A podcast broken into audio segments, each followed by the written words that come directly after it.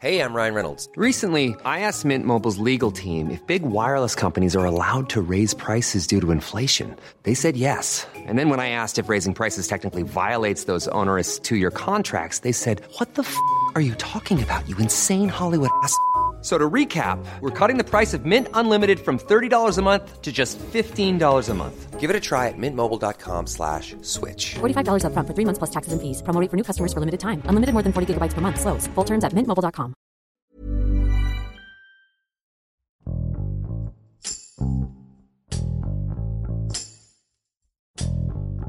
El acoso sexual es una forma de violencia de género y por lo tanto un delito, el cual ha ido en aumento en los últimos años dentro de las instituciones gubernamentales. De acuerdo con el informe más reciente del Instituto Nacional de las Mujeres, de 2016 al 2021, se presentaron 1.511 denuncias por hostigamiento y acoso sexual ante los comités de ética.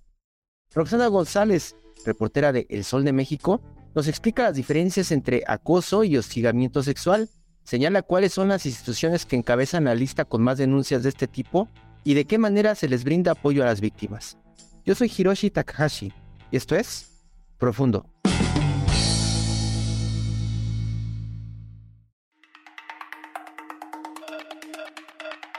De acuerdo con la Ley General de Acceso de las Mujeres a una vida libre de violencia, tanto el acoso como el hostigamiento sexual es una forma de violencia, pero mientras en el hostigamiento hay un ejercicio del poder, en una relación de subordinación real de la persona frente al agresor, en los ámbitos laboral y o escolar, en el acoso sexual no existe subordinación, pero sí hay un ejercicio abusivo de poder. En ambos hay violencia. De acuerdo con el informe más reciente del Instituto Nacional de las Mujeres, entre el 2016 y diciembre del 2021 se presentaron un total de 1.500 denuncias por hostigamiento y acoso sexual en instituciones gubernamentales, es decir, un promedio de 5 por semana. La mayoría, desafortunadamente, terminaron con una sanción mínima. Según la información proporcionada por InMujeres, solo en el año 2021, un total de 321 denuncias fueron presentadas ante comités de ética y 255 más ante el órgano interno de control de 82 instituciones de la Administración Pública Federal. Las denuncias ante los comités representan un incremento de 26% respecto a las registradas en el año 2020, es decir, un año antes, y son las más altas en relación con cifras de años anteriores. Por ejemplo, en el 2016, durante la administración del presidente Enrique Peña Nieto, solo se denunciaron 50 actos de hostigamiento y acoso sexual, cifra que se disparó para el 2021 con 576 actas en total. Desafortunadamente, las instituciones de salud y de seguridad como el IMSS, el ISTE, la Secretaría de Marina y de la Defensa Nacional encabezan las quejas por delitos que van en aumento en el país.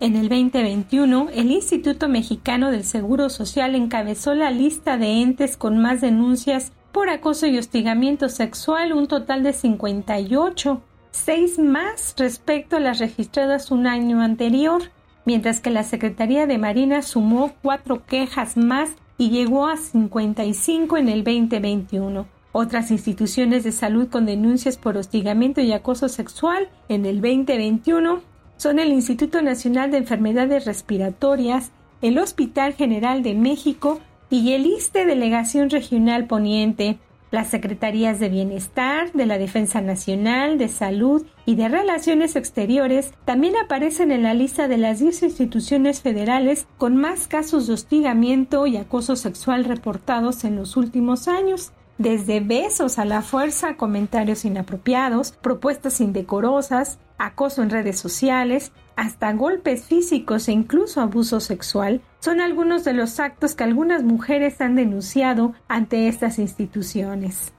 La mayoría de los acosadores, de acuerdo con InMujeres, están en puestos de poder o en puestos directivos.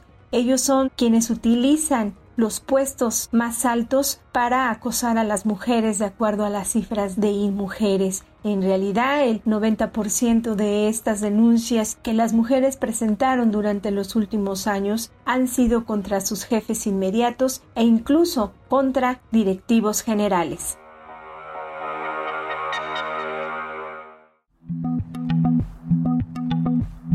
Desafortunadamente, de acuerdo con los expertos, las mismas instituciones públicas son las encargadas de inhibir a las personas en situación de violencia con el fin de que no denuncien en lugar de defenderlas y acompañarlas, lo que resulta en un nivel alarmante de impunidad. De acuerdo con la información de Mujeres, de las 321 denuncias registradas ante comités de ética en el 2021, en 43 casos la persona denunciada fue instruida a restringir el contacto o acercamiento con la denunciante, en otros 31 casos fue reubicada o readscrita y en 31 quejas más esta misma situación aplicó para la persona denunciante, es decir, la víctima fue movida a otro cargo o lejos de su agresor. En ningún caso se menciona la suspensión o despido del agresor.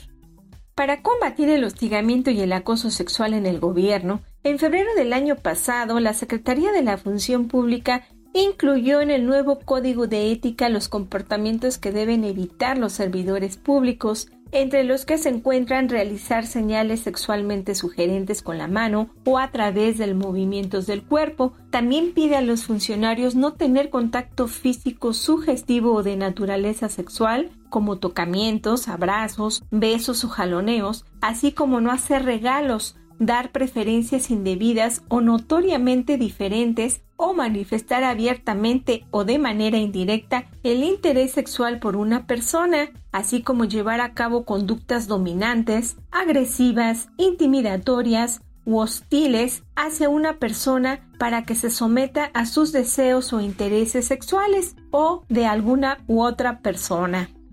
Como siempre, la falta de información actualizada es lo más complicado para cubrir este tipo de, temas, ya que eh, bueno, las instituciones como en mujeres tienen cifras, pero cifras la más actual que tienen es del 2021. Es decir, en un tema en que avanza todos los días, en que, como hemos visto, ha ido creciendo las denuncias, ha ido creciendo el acoso y el hostigamiento sexual, no hay información inmediata Tampoco eh, se proporciona información de víctimas que como sabemos debe ser resguardada, pero sí en un ámbito periodístico y en un quehacer periodístico eh, son ausentes. Es decir, no hay información para poderlas contactar que platiquen su experiencia, que saquen a la luz su sentimiento, es realmente complicado. Sin duda, cuando se cuenta con mecanismos como los que han sido adoptados en el país, llámese código de ética y ley general, por ejemplo, se detona una conciencia de las personas en situación de violencia sobre la gravedad del hostigamiento y el acoso sexual que sin duda resulta en el incremento de las denuncias con estos delitos, por lo que conforme avance el tiempo sin duda se hará una eh, cultura el denunciar el hostigamiento y el acoso sexual dentro del ámbito laboral gubernamental que por muchos años haya estado pero que ahora gracias a estos mecanismos ha podido salir a la luz.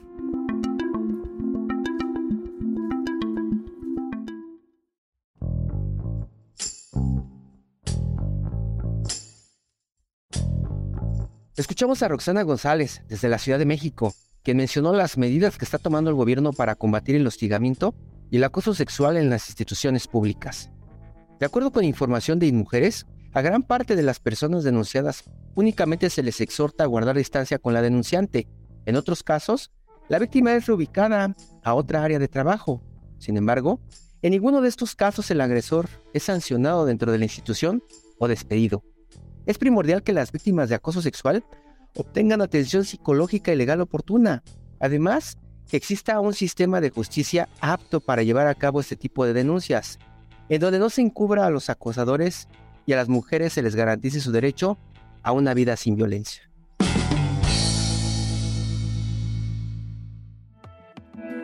Te invitamos a suscribirte a nuestro podcast a través de las plataformas de Spotify, Apple Podcast, Google Podcast, Deezer y Amazon Music, para que no te pierdas ningún episodio. También nos puedes escribir a podcast.om.com.mx o en Twitter podcastom. Te recomendamos escuchar Aderezo, donde nuestras especialistas en nutrición tienen las mejores recomendaciones para mejorar la alimentación. Porque no hay nada más rico que sentirse sano. Hasta la próxima. Esto es Profundo. Un reporte a fondo de la Organización Editorial Mexicana.